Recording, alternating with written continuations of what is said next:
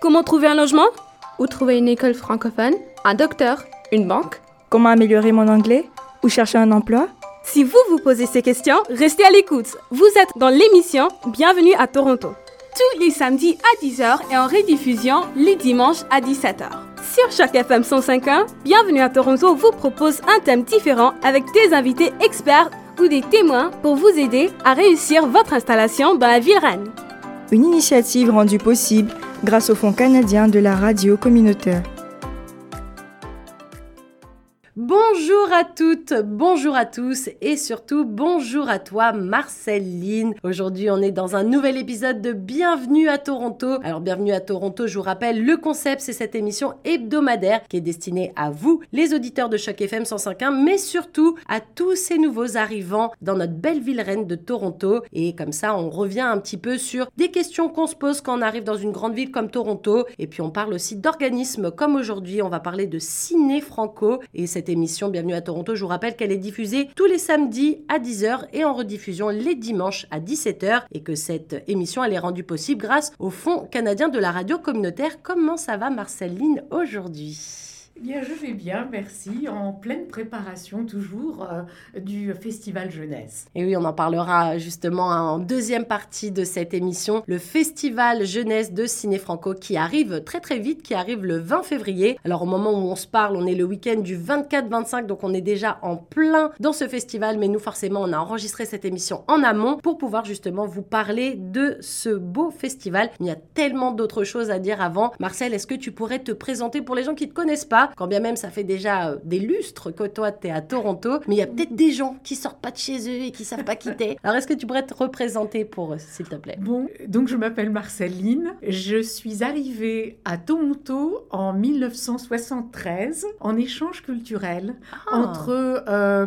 la Sorbonne et l'université York. Je voulais améliorer d'abord mon, mon anglais et puis aussi, euh, je ne sais pas, explorer un petit peu la, la vie académique, comme ils disent ici. Voir Et si puis- l'herbe elle était un peu plus verte. voilà, voilà, exactement. Mais moi, j'étais vraiment dans la littérature. Et donc, je, je suis arrivée euh, toute fraîche en me disant, je vais faire de grandes choses. Et puis, euh, je dirais que les cinq premières années ont été un peu un calvaire parce que je n'arrivais pas à, à savoir exactement dans quelle direction j'allais. Toutes les fois que, par exemple, je voulais faire un, un doctorat en, en littérature euh, romantique et j'étais prête et préparée, mais je n'avais pas les diplômes nécessaires aux yeux de l'université de Toronto, par exemple. Bon, enfin, euh, il y avait des tas de, il y avait des tas de choses et puis je me suis lancée dans la traduction, dans l'enseignement, l'enseignement justement de l'immersion à un moment donné. Après l'immersion, euh, j'avais créé des, unités de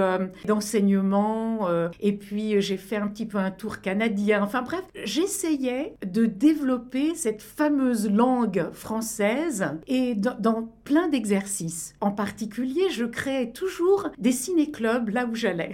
C'est ce que j'allais dire parce que toi, si ta passion à la base c'est la littérature, comment ça intervient le cinéma? Est-ce que le cinéma c'était un peu ton hobby quand même sur le côté? Parce que si on se parle aujourd'hui, Oui. c'est parce que je t'adore déjà d'une, parce que je t'aime beaucoup. merci. Mais au-delà de ça, c'est parce que tu as cette passion pour le cinéma et cette passion que tu essayes justement de faire ricocher un petit peu sur le public, qu'il soit jeune ou qu'il soit moins jeune. Oui, oui. Alors, disons que à Paris, j'étais comédienne, euh, Ah. semi-professionnelle quand même, parce que C'est pour ça que tu as la vie. tchatch et la gouaille comme ça. Voilà.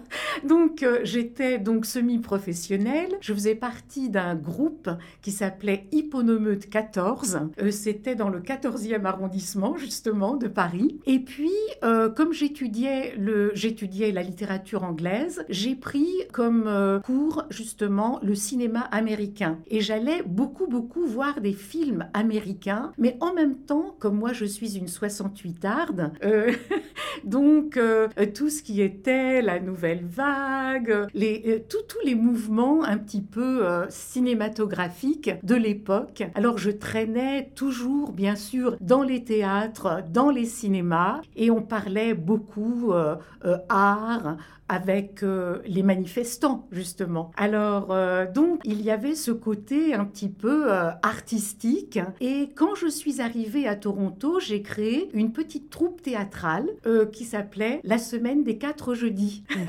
Pourquoi ce nom-là? Alors, je ne sais pas, je crois que ça n'a pas marché. Hein. De toute façon, j'essayais de trouver des personnes qui avaient justement la passion du théâtre. Et mon idée, comme j'étais un petit peu dans l'enseignement déjà, c'était de convertir des textes littéraires en textes accessibles aux étudiants aussi bien aux élèves. Alors, euh, on a fait du Molière surtout. Et bien sûr, j'étais avec des personnes, des personnes de la famille même. mon frère qui, par exemple, ne connaissait rien au théâtre et qui nous faisait des crises parce qu'il n'arrivait pas à dire certains textes et il nous mettait tous dehors et il voulait être seul. Enfin, c'était, on, a, on a connu des moments assez comiques en rétrospective. Hein. Ouais, parce que sur le moment, tu es là, tu dis, oh là là, quelle prise de tête. Il veut pas, il veut pas jouer. Qu'est-ce que, mais c'était, c'était très drôle. Alors donc, euh, j'ai un petit peu navigué et mais c'était toujours le ciné-club, le ciné-club à l'université York, le ciné-club à Allenby où j'avais, c'était euh, une école immersion euh, pilote. Mais est-ce que du coup ces ciné-clubs, ils étaient franco ou ils étaient ouverts à tous? Alors c'était plutôt franco. Ah oui, parce déjà cet amour pour la francophonie. Voilà, voilà. Je crois que tout ce que j'ai fait, du moins au Canada a été autour de la francophonie. Ce qui est drôle puisque euh, à la Sorbonne, tu t'étais intéressé au cinéma américain. Exactement. C'est très étrange parce que je pense que euh, la littérature anglaise, le théâtre anglais, j'avais donc une maîtrise en théâtre en anglais. J'avais aussi pris des cours, euh, j'avais pris l'espagnol comme deuxième langue après l'anglais et ensuite j'ai appris le mandarin parce ah. que dans mon idée, 60 je devais lire Mao en version originale. Alors, un défi, un euh, sacré défi. Alors, c'est un gros défi. Et euh, quand je suis arrivée justement à Toronto, je voulais continuer mes études euh, mandarines, je dirais. Ouais. alors, mais, mais ça ne s'est pas fait parce que j'avais, j'avais beaucoup de mal. Et puis, je n'arrivais pas à trouver des cours de mandarin. C'était plus du cantonais. C'était, hmm. enfin bref. Donc, je me suis un petit peu éloignée du mandarin mais j'adore cette langue, même si je la comprends plus, j'adore le rythme. Tu regardes des films aussi en mandarin des fois? Euh, Quelquefois. Avec les sous-titres, je suppose. Ah oui, oui, oui, ah oui, avec des sous-titres. Je suis partie en Chine il y a longtemps quand même, et je commence, je, baragouinais un, tout petit peu. Suffisamment pour te faire comprendre, du coup. Oui, voilà. Euh, j'étais partie aussi à Taïwan, je baragouinais également, mais euh, après, avec le manque de pratique, on oublie. Ouais c'est sûr. C'est comme la plupart des langues quand on pratique pas. Ou qu'on, maintenant, quand même, avec les chaînes de télévision ou les plateformes de streaming, on a quand même de quoi, entre guillemets, travailler un petit peu. C'est pour ça que je te demandais si tu regardais des films. Moi, je sais que c'est un conseil que je donne souvent à des amis francophiles qui me disent Oh là là, j'aimerais tellement comprendre le français. Je dis Bah, franchement, euh, au-delà d'avoir des amis et de pratiquer la langue euh, en tant que telle dans la vraie vie, si tu es tout seul chez toi, tu te mets une plateforme de streaming de ton choix parce que maintenant, il y a vraiment du choix, que ce soit Disney, Netflix, Amazon, Paramount, que sais-je, il y en a vraiment beaucoup. Il y a tout le temps un film, une série francophone, que ce soit franco-français, que ce soit québécois, que ce soit libanais, que ce soit marocain, peu importe, et tu bien placé pour le savoir que le, les films et le cinéma francophone, il y a de quoi faire, ah clairement, il y a beaucoup. et du coup, je trouve que c'est sympa, parce qu'en plus, euh, ça dépend de sa mémoire, mais si on a une mémoire photographique, on peut mettre les sous-titres même en français, et du coup, là, on voit les mots écrits, des fois, c'est plus simple. Ou alors, si on n'est pas encore à ce niveau-là, on laisse les sous-titres dans sa langue maternelle à soi, que ce soit l'anglais ou peu importe, et comme ça, ben, on entend le français et on peut lire et faire les traductions. Moi, je trouve que c'est quand même un peu, euh, un peu la porte de facilité pour aller vers une langue. Tout à fait, je suis tout à fait d'accord. Et même quand, quand, je pense à l'enseignement du français, aux apprenants de, du français, le cinéma a une résonance justement culturelle. Ouais, parce que tu, au-delà de la langue, tu comprends la culture et comment ça se passe. exactement. Et, tout ça. et très, et, et c'est, ça un petit peu qui m'a inspirée parce que je trouve qu'on enseigne le français, par exemple, dans un vide culturel. Et ça, c'est, on n'apprend pas le français en salle de classe. Oui, on l'apprend en, en partie, mais il faut sortir justement. Ouais, ça donne plus de relief. Oui, d'avoir oui, ça. Tout à fait. Alors comment, du moment où tu arrives, tu sais pas trop dans quoi tu vas te lancer dans ta vie, déjà au final tu restes ici, tu repars pas, parce que en, en général quand on fait un échange, on repart. Toi tu as fait un échange mais tu as planté la graine et tu as fait des grandes racines, tu es resté ici. Oui, oui. Comment Ciné Franco, ça, justement, comment la petite graine de Ciné Franco, elle arrive dans ta tête pour mûrir et en devenir un projet énorme qui, des années après, fonctionne encore Disons que euh, un des événements salvateurs pour moi, c'était le TIFF, c'était le festival des festivals.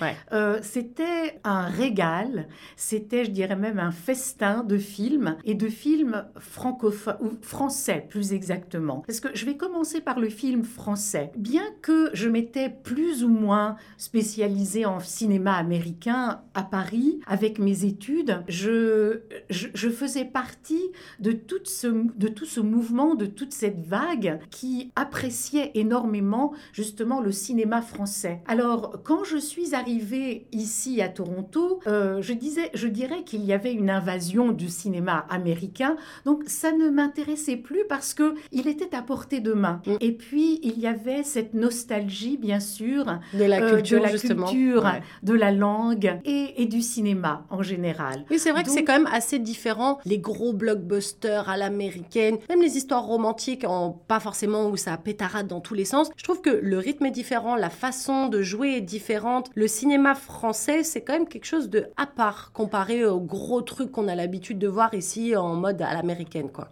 C'est exact, c'est exact. Et, je pense que euh, la différence, euh, enfin, l'amour du cinéma était là, mais que euh, à Paris, à mon époque, hein, je parle des années 70 déjà, il fallait quand même rechercher des films américains. Enfin, c'était pas aussi facile. Tandis que quand on est là et que on voit, bon, que ça, on se dit, mais où est le reste? Et c'est ça.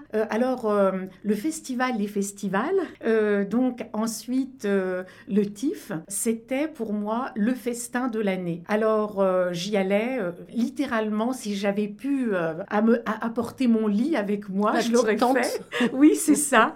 Et puis c'était ma fenêtre sur la francophonie, mais, mais sur le monde également, mais en particulier sur la francophonie et le film français. Et euh, bien sûr aussi, on achetait beaucoup de magazines ici qui étaient euh, euh, sur le cinéma français. Et, mais le problème, c'était que on lisait des critiques de films, mais on n'arrivait pas Allez à, voir. les voir. Donc ça, ça m'avait beaucoup Frustré un peu au Oui, final. Très Parce que frustré. tu te dis, bon, bah, au final, peut-être qu'en France, je cherchais à voir des films américains parce que c'était le truc un peu rare. Oui. Là, maintenant que je suis ici, le truc un peu rare, c'est justement de voir les films français que je voyais partout Voilà. en France. Et du coup, t'as pas accès à ces trucs-là. Tu vois les critiques, tu dis, oh, bah, c'est dommage parce que ce film, il avait l'air super. Et puis, on n'est pas, on est à une ancienne époque. On n'est pas à l'époque comme aujourd'hui. On se Ah. dit, bon, bah, c'est pas grave. Au pire, d'ici 3-4 mois, il est sur une plateforme de streaming. Et quand bien même, je pense, et que je pense que tu vas me rejoindre sur l'idée Oui. que rien ne vaut l'ambiance d'une salle de cinéma. Je suis d'accord. Des fois, bon, bah, on se dit, euh, la vie va trop vite, j'ai pas le temps d'aller au cinéma, je sais que j'aurai l'occasion de le voir. Là, à l'époque, si le film il n'est pas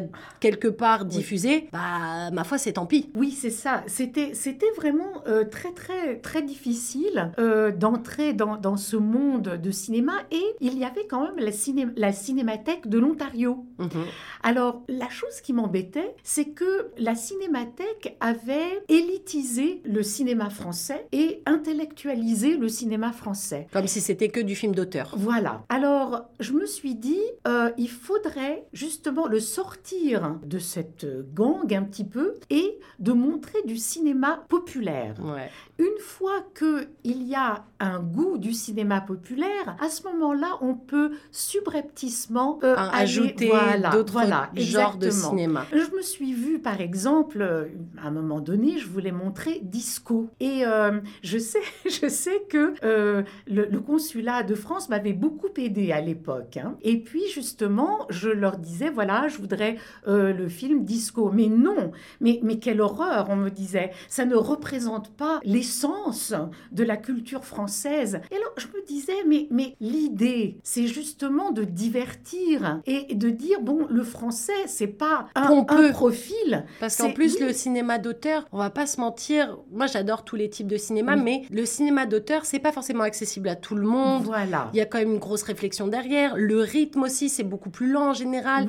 Donc des fois, bah, tu te tires un peu une balle dans le pied en disant c'est ça le cinéma à la française, alors qu'en fait, pas du tout. C'est juste un dixième de tout ce qu'on peut proposer en fait. Voilà. Alors donc, je me souviens que euh, j'avais comme ça des réticences disant que on peut pas montrer ce film-là parce qu'il est trop populaire, qu'il ne représente pas ceci, qu'il ne représente pas cela. Et euh, c'était vraiment gênant. C'était gênant euh, parce que moi, je voulais, mon idée, c'était qu'on aille au cinéma, d'abord un cinéma commercial. Je ne voulais pas d'un cinéma qui était logé dans une université ou dans une école, parce que, encore une fois, ça gardait en quelque sorte ce côté élitiste. Moi, je me suis dit, quand je vais au cinéma, voir un film américain ou quoi, tu marches dans la rue, tu vois le je cinéma, dans la rue, et puis euh, aussi, je me prends pas la tête après si j'ai vu un film de Woody Allen ou de bon, euh, j'ai bien ri, je peux en parler avec des amis, c'est évident. D'ailleurs, euh, moi j'ai épousé un anglophone qui a essayé désespérément de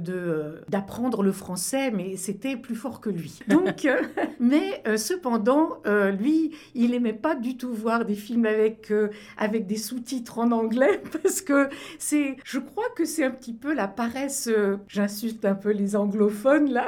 Mais, non, mais c'est la paresse pour tout le monde en vrai. Oui, hein. alors c'était très drôle, mais moi j'aimais bien, comme c'était la tradition pour moi à Paris avec mes amis, on, va, on va voir un film, on sort, on va prendre un café, on va dîner et on va discuter. Et alors là, moi, c'est ce que je voulais faire avec lui. Il me dit, mais non, c'est comme si j'étais à l'école encore, tu vas me... Alors, et on n'arrivait pas, enfin, il fallait que je trouve, je me trouve des gens euh, avec lesquels je pouvais discuter justement de, de films. Et euh, j'avais trouvé quelques amis d'ailleurs, mais c'était euh, bon, ça fait 48 ans que je suis mariée et enfin, enfin, euh, mon époux peut voir un film français. Ah Est-ce que c'est pour ça, c'est pour lui que tu as créé Ciné Franco justement pour justement voir des films avec lui et dire allez, s'il te plaît, viens voir des films sympas. pas, pas, j'ai pas pensé à lui en premier, en premier, mais certainement qu'il a fait partie un petit peu. il fallait que je le convertisse. Il fallait que je le convertisse. voilà. Depuis toutes ces années, Ciné Franco, ça date de quand exactement? La création, le truc se met sur pied quand À quel moment? Disons que concrètement, il date de 1997. Mais il date d'un peu avant parce que on nourrit hein, l'idée, on, féconde. Hein, c'est vraiment quelque chose qui est avec soi. Et puis, j'ai consulté euh, des gens que je connaissais du cinéma, euh, du TIFF par exemple. Par exemple, je sais que, bon, moi j'ai 73 ans, hein, je dois vous le dire tout de suite. Et je vous jure qu'elle ne les fait pas. Moi, je l'ai en face de moi, c'est incroyable. C'est trop gentil. Mais en 1989, je me suis dit, je vais aller voir qu'est-ce qui se passe dans les coulisses du TIFF? Juste comme ça. Alors euh, j'ai été prise justement au, euh, au, bureau de presse du TIFF. Et euh, j'ai un petit peu regardé comment les invités étaient reçus, comment, comment ça se passait. C'était un monde très dur. Moi, donc, à l'époque, j'avais euh, déjà trois enfants. Hein, j'avais mes trois enfants. J'étais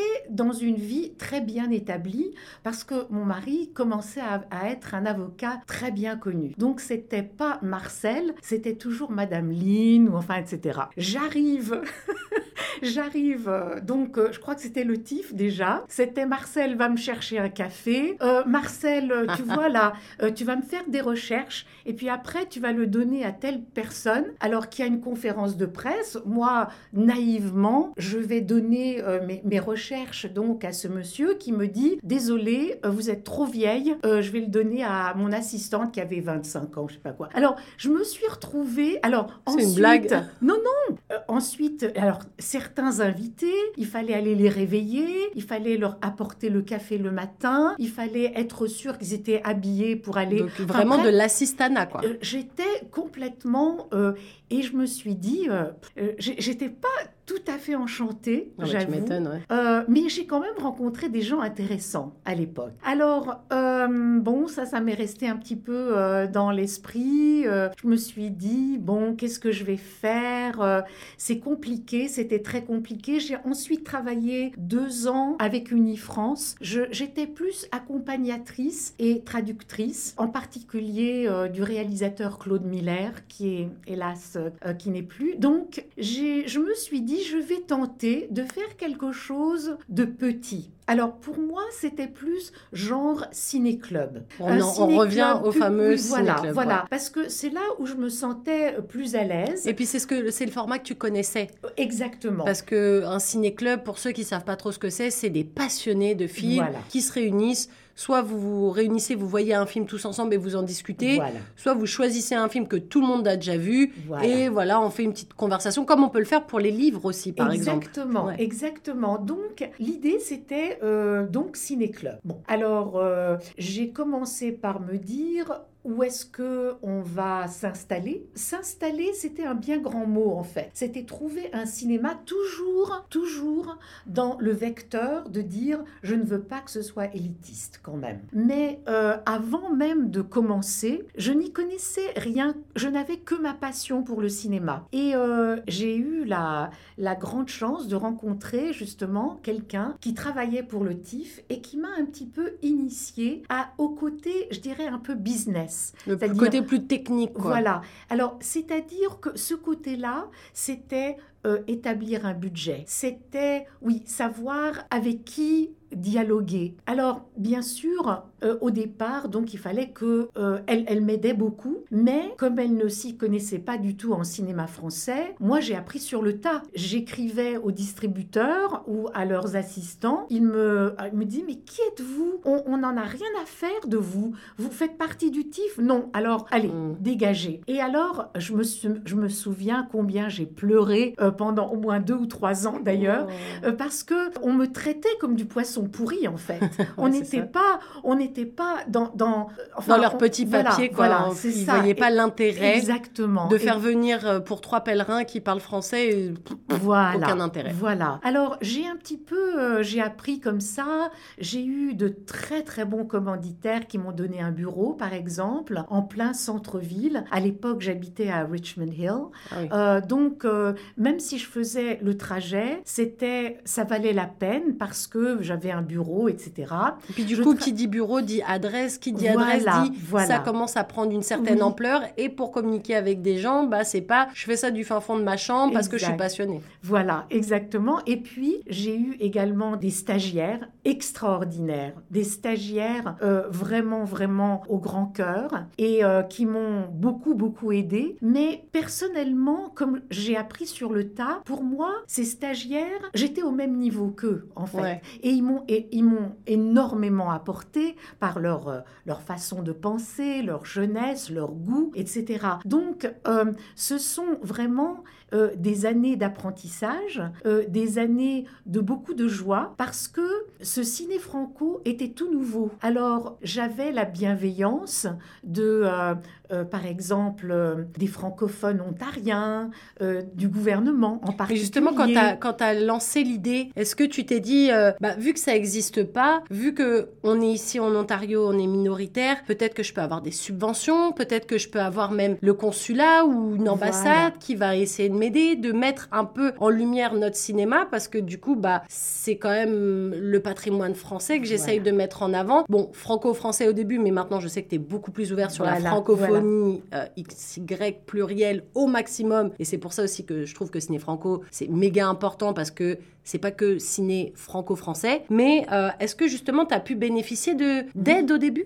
Ah, tout à fait, Ah. tout à fait. J'ai, En plus, eu- quand on connaît pas, on a envie de tout bien faire au début, Oui, puis en même temps, oui. c'est pas à quelle porte on doit toquer directement, quoi. Tout à fait. J'ai été aidée justement par mon époux qui, euh, en tant qu'avocat et euh, de, de relations gouvernementales, m'a un petit peu dirigée vers des personnes qui pouvaient me conseiller et m'aider. Et j'ai eu effectivement des fonds pendant trois d'ailleurs un fonds ontarien qui déclenchait un fonds fédéral. Donc euh, c'était vraiment quelque chose qui nous a fait énormément de bien. Évidemment, encore une fois, je ne savais pas ce que c'était qu'un commanditaire, je ne savais pas ce que c'était nécessairement une subvention. Alors donc ces années d'apprentissage, d'ailleurs au même niveau que les personnes qui, m'aidaient, donc les stagiaires, euh, ont été à la fois exaltantes et difficiles. Exaltantes parce que les gens étaient tellement positifs. Puis c'est la découverte. Voilà, voilà, exactement. Et puis c'est aussi le public qui m'a formé, qui m'a appris. Alors, euh, comme vous disiez, euh, moi j'étais surtout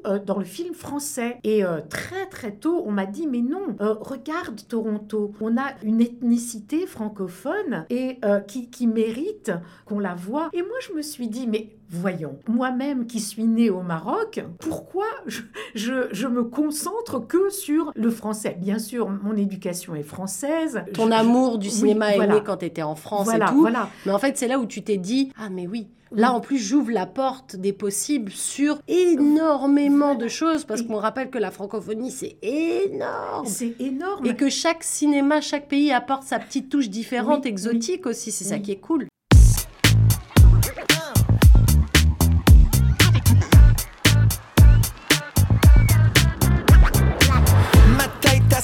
Tête à spin, je sens plus ma face. Ma tante Aline, trampoline, elle shake son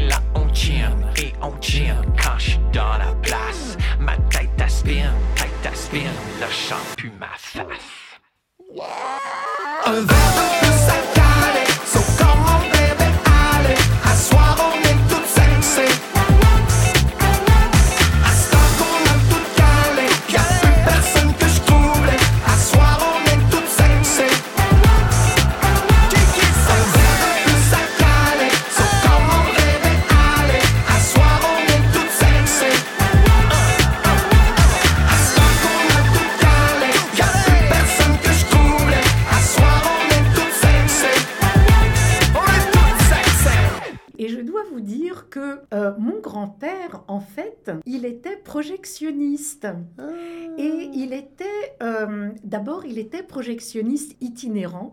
Et euh, enfin, donc, moi, je suis arrivée en France à l'âge de 9 ans. Euh, donc, auparavant, nous vivions un petit peu à la marocaine, c'est-à-dire qu'on vivait dans une grande maison et chacun avait son petit quartier. Alors, mes parents, par exemple, avaient leur chambre avec une terrasse. Mes oncles avaient leur chambre, ils partageaient une chambre. mes grands-parents avaient également une autre chambre. Il y avait un long couloir, je me souviens, avec une cuisine, une cuisine où il y avait beaucoup de chats d'ailleurs qui volaient euh, les, les, les, poissons et, et comment dirais-je, la nourriture que, que ma grand-mère faisait. Elle dit, je vous, je vous hais les chats, je vous hais.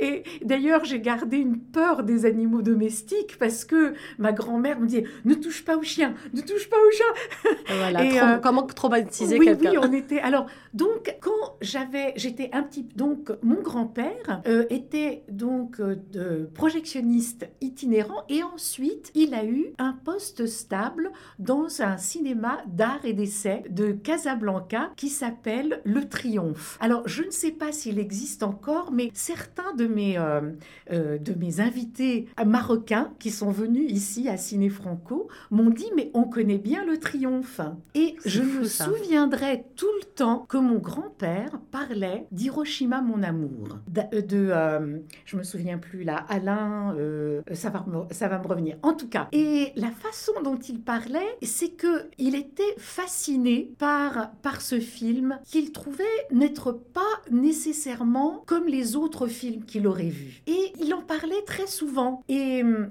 justement je me je me suis dit mais il nous emmenait littéralement dans un monde différent. Et euh, avec ses histoires aussi de projectionnistes itinérants il nous disait que il y avait beaucoup d'hostilité parce qu'il allait dans des dans des villages de montagne où les habitants n'avaient jamais vu de cinéma Pour eux, c'est sorcellerie, en voilà, fait. exactement. Alors, il projetait le film sur un mur blanc ou un mur de la, du village. Il allait se cacher. Et quand c'était terminé, qu'il était, que les gens se dispersaient, etc., il reprenait ses affaires et euh, il repartait. Enfin, donc, on a, moi, j'ai vécu ma petite enfance avec un homme qui vivait de cinéma. Ouais, c'est peut-être là que ta passion, quelque part, elle Oui, est de façon je- inconsciente, Oui. tu vois, et que du coup, ça t'a permis à t'ouvrir sur plein de choses. Et puis aussi le fait de voir qu'il y a différentes manières d'apprécier le cinéma, tu vois, la façon Oui. itinérante, la façon euh, bah, euh, dans une salle, Oui, la, oui. la façon un peu élitiste. oui. Parce que on- en rantaine, en préparant l'interview, on parlait justement de ces salles un petit peu moins mainstream, moins euh, grand public et tout. Et ces salles un peu d'art et d'essai, justement. Ça revient un petit voilà. Donc, euh, Alain Renet, c'est Hiroshima mon amour. Alors, quand je suis entrée dans l'enseignement en France, euh, pour gagner ma vie, en fait, euh, pendant que je répétais que j'allais en tournée, etc., le premier film du ciné-club où un des profs m'avait invité, c'était Nuits et brouillards d'Alain Renet. Encore une fois. Encore une fois. Alors je me suis dit décidément, Il te suit un peu il celui-là. me suit un petit peu, oui. Et euh, j'étais bien sûr. euh, c'est un film, c'est un documentaire qu'elle montrait. On était dans un collège d'enseignement secondaire, un CES. C'était pas un lycée. Et ça m'avait complètement choqué que elle ait eu le courage de montrer justement les camps de concentration, etc. Alors donc euh, j'ai un petit peu ce cinéma qui me suit partout. Mais justement, maintenant, quand tu quand t'organises des festivals pour Ciné Franco, sur quoi, sur quels critères tu te bases pour choisir des films? Parce que forcément, en plusieurs années, tu disais au début, c'était euh, toi, tu voulais quand même amener des films populaires, mais il y a quand même des films qui sont un peu plus d'auteur, qu'il faut quand même montrer parce qu'ils n'ont pas peut-être l'exposition qu'ils mériteraient aussi. Parce que des fois, c'est ça le truc du film d'auteur, c'est que c'est tellement niche qu'on a l'impression que le grand public va pas pouvoir le voir et l'apprécier à sa juste valeur. Toi, c'est sur quels critères? Est-ce que, par exemple, tu as des quotas? Est-ce que tu dis, OK, là, c'est franco-français, je vais en mettre tant. Là, c'est euh, libanais, je vais en mettre tant. Là, c'est, je sais pas, du Burundi, je vais en mettre tant. Est-ce que tu as des quotas comme ça où tu fonctionnes plus à l'affect et à ton propre ressenti? Tu l'as vu, t'as kiffé, entre guillemets, et tu le passes dans ton Ouais, c'est festival sur mon propre ressenti en fait.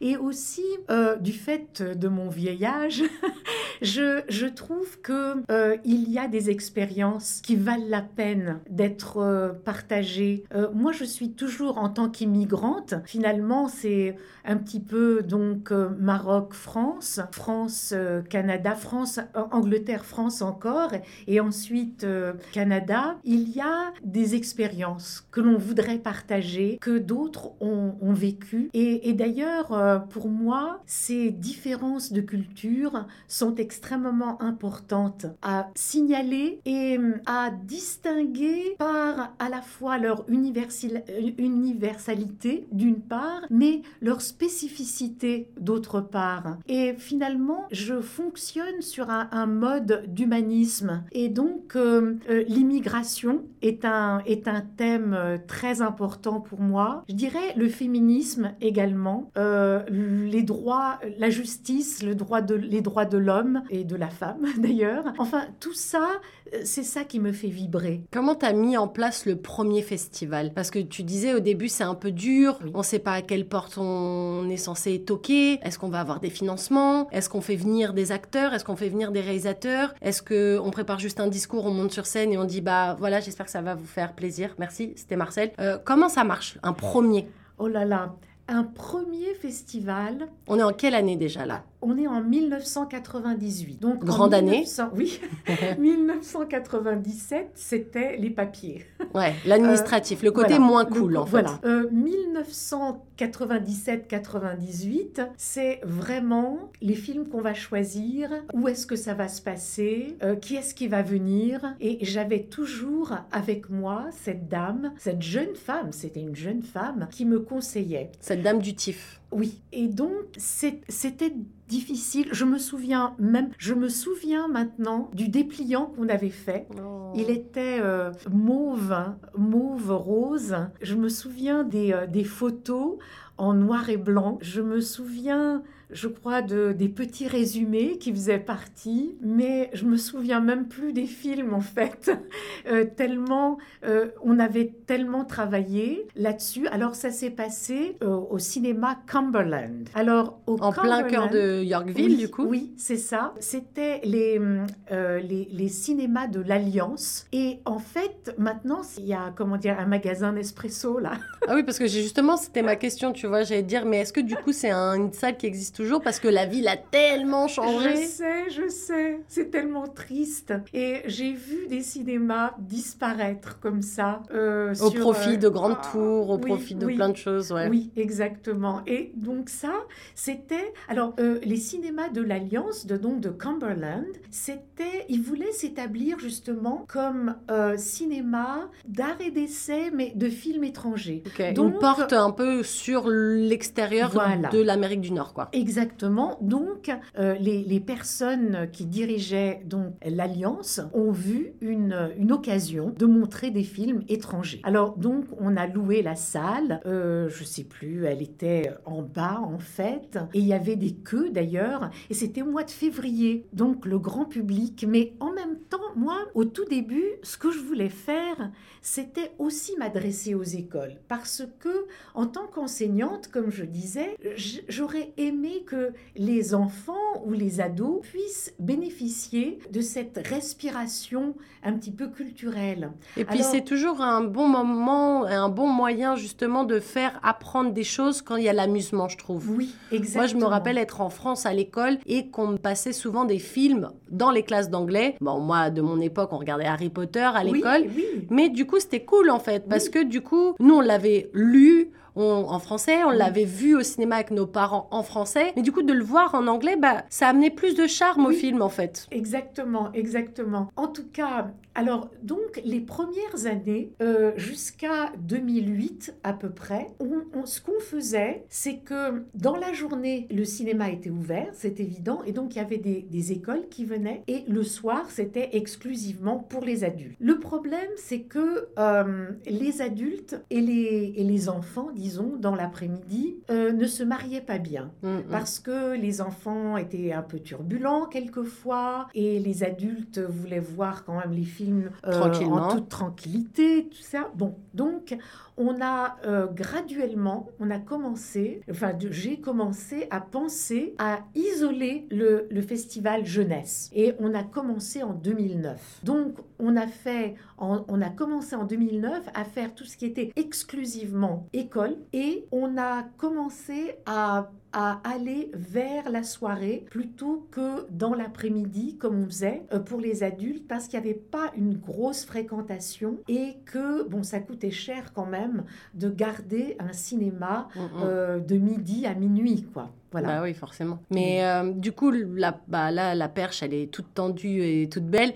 Justement, le, le, le festival jeunesse, c'est ce qui s'en vient là. Oui donc à partir du 20 février jusqu'à début mars. Est-ce que tu peux nous en parler un petit peu de, cette, euh, de ce festival jeunesse 2024 Qu'est-ce qu'il a de différent des anciennes, enfin des éditions précédentes? Pourquoi les films que tu as choisis? Moi j'ai la liste là devant, plein de films qui ont l'air super, des films un peu en mode dessin animé, des vrais films avec des vrais, enfin, des vrais acteurs dedans, des trucs très récents, La légende du papillon très très récent, des trucs peut-être un peu plus euh, anciens. Euh, comment, voilà, parle-nous un petit peu de cette nouvelle édition. Moi, ce que je voudrais, d'abord, en général, euh, ce que j'aime, c'est de m'adresser aux enfants et aux ados, c'est-à-dire d'essayer euh, de leur parler de leurs soucis, de leurs problèmes, de leurs amours, de ce qu'ils aiment en général. de les initier un peu au monde du 7e art aussi, peut-être, parce que des fois, c'est peut-être plus simple. Moi, je sais que j'adore le cinéma, mais que j'ai commencé à regarder les Disney. Moi, j'ai, je crois que le premier film que mon papa m'a amené voir, c'était Le Roi Lion. Tu ah vois? Et puis depuis, après, bah maintenant, euh, mon amour pour le cinéma, il a évolué et j'aime plein de genres différents. Mais je trouve que pour les enfants, c'est et puis, de plus en plus, maintenant, même les dessins animés, ils sont vraiment faits de façon très psychologique. Oui, Je pense notamment aux dessins animés vice-versa, euh, où le truc où il y a plein de petites émotions dans la tête. Euh, moi, j'avais vu le film Big Hero, enfin le dessin animé Big Hero. À un moment donné, il y a un deuil dans ce film. Enfin, ah je veux dire, c'est des, des, moments d'adultes expliqués aux enfants. Et je trouve que c'est sympa, en fait, ce truc-là. Tout à fait. D'ailleurs, moi, je faisais partie de la commission de contrôle cinématographique de l'Ontario qui oh. était chargée de classification. Eh bien, on avait vraiment des problèmes quand on avait des dessins animés où il y avait des deuils, où il y avait des malheurs. Des moments de vie d'adulte, en fait. Voilà, c'est ça. Et et on se disait, mais dans quelle catégorie on va mettre ces films-là? Parce qu'on ne veut pas justement euh, affecter les enfants, mais en même temps, ça les prépare. Voilà, un peu. exactement. Et c'est un petit peu dans cet esprit-là que euh, je conçois ensuite la description des films. Parce que euh, quand je choisis des films, soit par leur thème, soit par leur rythme, soit par leur, leur atmosphère, je fais un dossier descriptif. Et dans ce dossier descriptif, je prends les critères de la commission de contrôle cinématographique de l'Ontario. C'est-à-dire que cette commission n'existe plus d'ailleurs. Euh, mais toi, tu as gardé le pli justement de faire ça comme ça. J'ai gardé les critères parce qu'ils sont très valables. En général, on regardait le langage, on regardait la violence, on regardait la nudité, mhm. l'activité sexuelle, on regardait également l'impact psychologique. Et donc, ce que je fais pour que les, enseignants puissent euh, juger justement, je fais un gros détail de, tout ça. Par exemple, il y a deux films euh, qui sont un petit peu délicat. Euh, la plus belle pour aller danser, oui d'accord, c'est le titre du film oui, je regarde, Sylvie Vartan, oui, c'est vrai, mais la plus belle pour aller danser a quand même un, un, vocabulaire sexuel offensif. Et ça, je le mets en détail pour que les enseignants et enseignantes soient préparés, soient bien préparés à cela. Alors justement, puisque j'évoque euh, ce, ce film-là, cette année, euh, plus que les années précédentes, j'ai essayé de nuancer les, différentes, euh, les différents aspects de discrimination, de multiculturalisme et de racisme aussi. À travers les films que tu as choisis. les films. Ce sont des thèmes récurrents dans ma programmation en général. Mais cette année, je voulais en particulier vraiment m'y atteler. Alors, par exemple, euh, si on prend un film comme 16 ans, de Philippe Lioret. C'est un amour à la Roméo et Juliette entre euh, deux adolescents euh, de 15-16 ans qui s'aiment, mais qui appartiennent à des milieux différents. Donc euh, Nora, elle est maghrébine d'origine, donc avec toute, toute la mentalité de sa famille, etc. Et je crois que c'est Luc, mais je me souviens plus de son prénom. Lui, par contre, c'est un, un enfant qui vient d'un milieu quand même plus aisé, plus bourgeois. Oui, plus aisé, plus bourgeois. Et il est, il est français. Alors, euh, bon, il y a, je vais pas vous raconter l'histoire parce que justement, cette histoire est basée sur l'incompréhension de deux classes Ouais. Voilà. Par exemple, si je vous parle de interdit aux chiens et aux Italiens. hein, Ouais. D'ailleurs, Euh, le titre me fait rire oui. parce que je me suis dit, mais qu'est-ce que c'est que ce titre? C'est rigolo. C'est rigolo, oui et non, mais, mais c'est un très beau film. C'est une animation. Ouais, celui-là, il est Hein, animé. c'est une animation et euh, il est fait par Alain Huguetto qui lui raconte l'histoire de sa famille. Et ce qui est extraordinaire, ce sont les niveaux de lecture de tous ces films. Alors ce film en particulier, il nous apprend l'exploitation de l'Église, par exemple, des familles pauvres. Il nous apprend le fascisme. Il nous apprend euh, euh, Mussolini. Donc l'immigration apprend- des Italiens, voilà, en fait. ouais. c'est ça. Et, et la dureté, euh, la, le chômage, il nous apprend. Mais en même temps, on voit ces personnages qui sont pleins de... Enfin, surtout physiquement, ils ont de gros Ils ont des yeux. gros yeux, Oui, ouais, ils ont alors, l'air- Mais En fait, je pense que c'est peut-être aussi le côté léger du Oui, personnage voilà, qui voilà. fait contrebalance au sujet un peu plus dur, un peu plus Voilà, voilà. pour les adultes. Parce qu'il y a aussi ce truc qu'on qu'on pense pas, mais faut y penser, c'est que quand on fait des films, enfin on fait des sélections Oui, pour oui, la jeunesse, oui. euh, le petit qui a 12-13 ans, il va pas venir tout seul, il va venir avec ses parents. Oui, Donc quelque part, faut que le film il séduise entre guillemets exact. Un peu les parents ou les accompagnateurs Voilà. qui se sentent pas un peu euh, sur le côté quoi. Exactement, exactement. Mais donc, euh, donc ce, ce film qui a eu un prix à, Annecy d'ailleurs, et qui a cette belle voix d'Ariane Ascaride, parle également d'amour familial, de clans familiaux, euh, de manger, de... Enfin, Ouais, de ce qui a voilà. trait à la culture voilà, au final. exactement. Et, et bon, par exemple, mais il porte les affres de l'immigration, puisque le, le gamin, à un moment donné, dit pourquoi on, on met ici euh, interdit aux chiens et aux Italiens? Alors le père essaye de dire ah non non parce qu'ils n'aiment pas les chiens et que les Italiens ont beaucoup de chiens. Enfin des Essayer bref, de préserver la- voilà, l'innocence. Voilà, exactement, exactement. Euh, moi, j'aime beaucoup la légende du papillon. C'est Ouais. un- c'est un film, c'est un- une animation aussi que j'aime beaucoup parce que en filigrane, on nous parle de handicap en fait. Ah, parce, Parce que, que- justement, nous, on en parlait un peu hors antenne et je Oui, disais oui. que nous, on passe les chansons qui font partie du film parce que Oui. ce film est à moitié anglophone sur la partie musicale et à moitié francophone. Et il y a pas mal de chansons qui sont passées, notamment euh, celle de Zara, enfin la Zara, il y en a d'autres. Et, euh, et j'ai pas encore eu la chance de le voir, Oui. mais ça m'intrigue un peu. Oui, parce que c'est un papillon, un monarque, qui est né avec une aile plus petite que l'autre. Et oui, on le voit sur Donc, l'affiche du film. Voilà. Alors, euh, il ne peut pas migrer avec ses parents. Il est obligé, ses parents sont obligés de le laisser là où, euh, euh, enfin, là où ils habitaient. Et lui, par contre, qui est euh, belliqueux, ne veut partir avec eux. Et il va se cacher euh, dans les, les plantes, les fleurs euh, qui servent de, euh, de nourriture au monarque.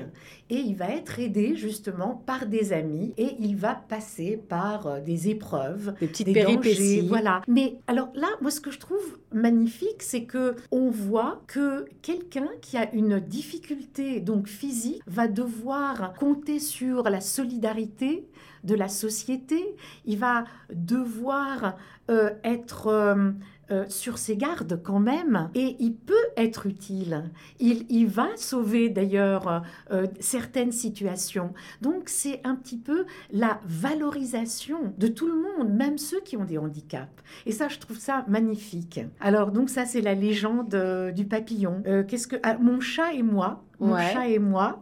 Alors lui, c'est un film qui a été fait par un réalisateur, et il faut que je lise le nom parce qu'il est un peu...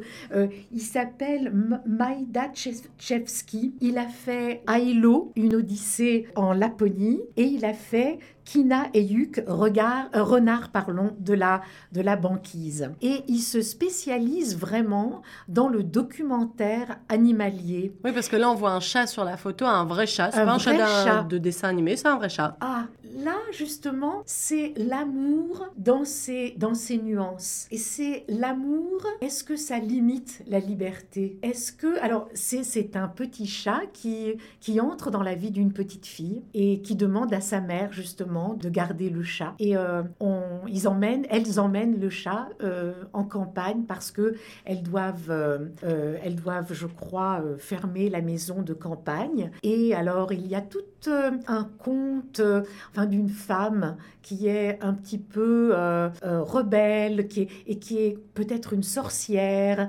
et il y a aussi le fait que ce petit chat va aller dans la forêt et il va rencontrer des dangers. Mais c'est aussi la maturité. Alors, cette idée de la forêt, c'est un, un petit peu comme dans un conte de Perrault.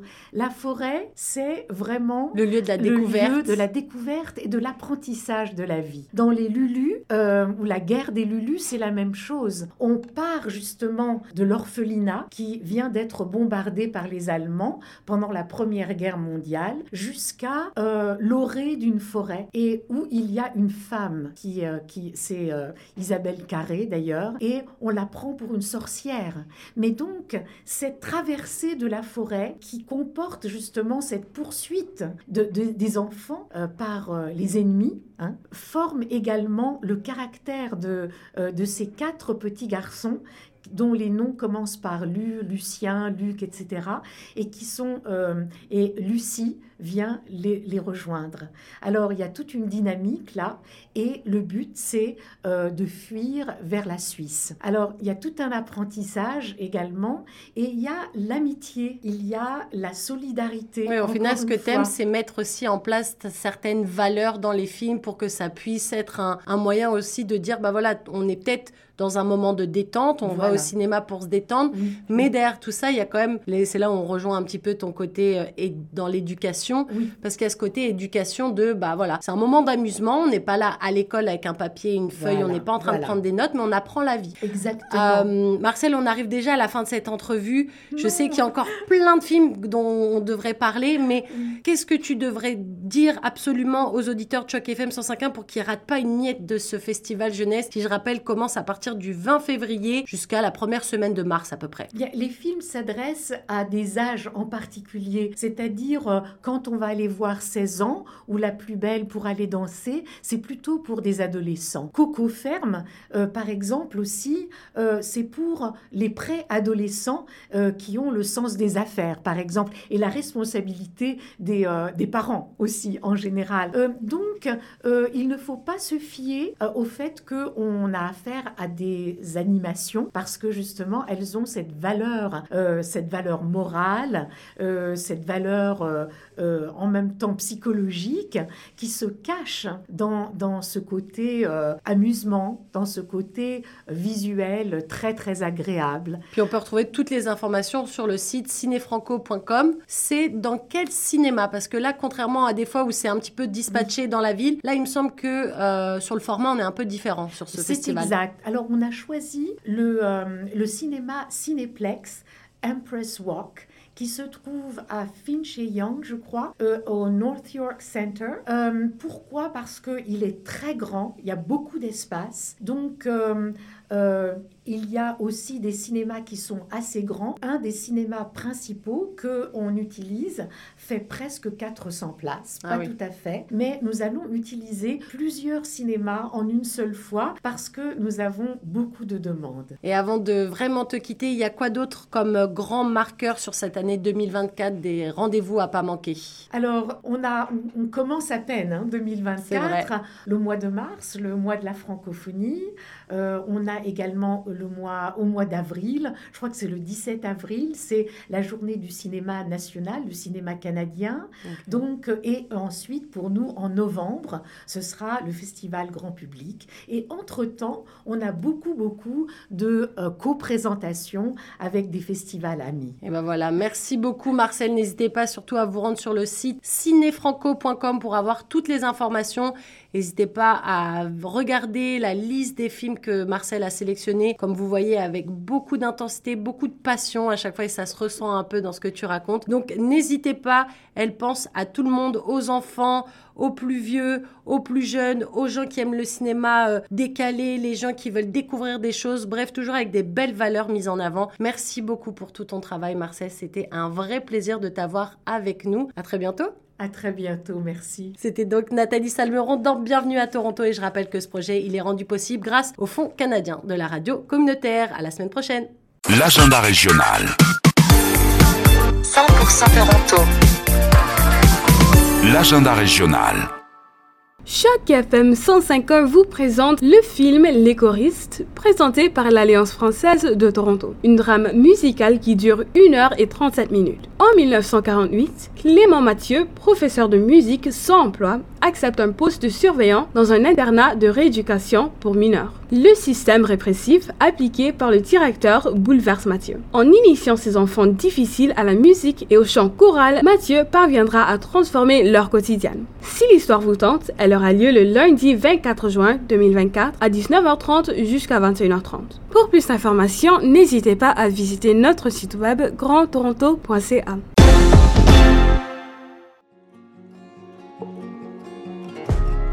francophones de l'Ontario, rejoignez-nous dans l'aventure captivante de Racine Franco sur Choc FM 105.1.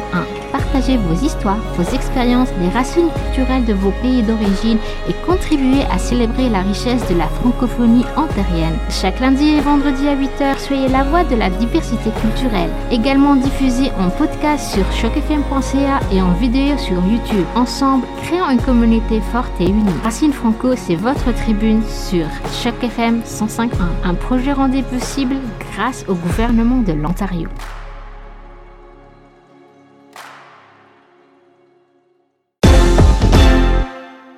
Atelier sur le changement climatique avec la French Tech de Toronto.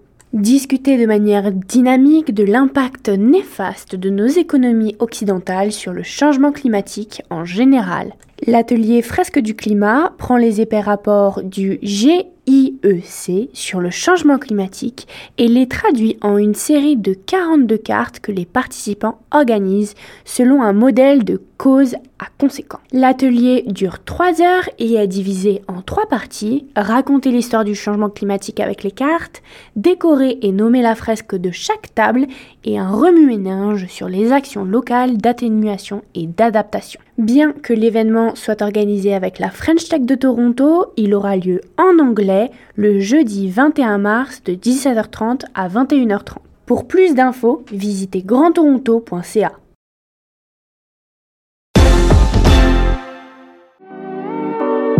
Vous souhaitez que votre enfant soit bilingue Vous visez l'excellence académique Alors inscrivez votre enfant à une école élémentaire du Conseil scolaire catholique Mon Avenir, un environnement 100% francophone qui permettra à votre enfant de développer un bilinguisme de haut niveau.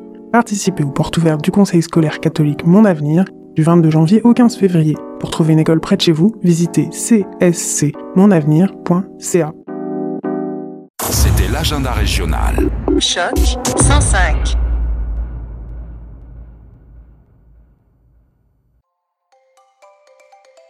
Vous écoutiez l'émission Bienvenue à Toronto.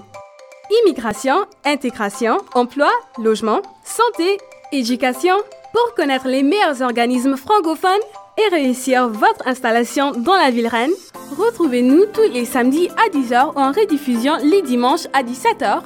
Une initiative rendue possible grâce au Fonds canadien de la radio communautaire.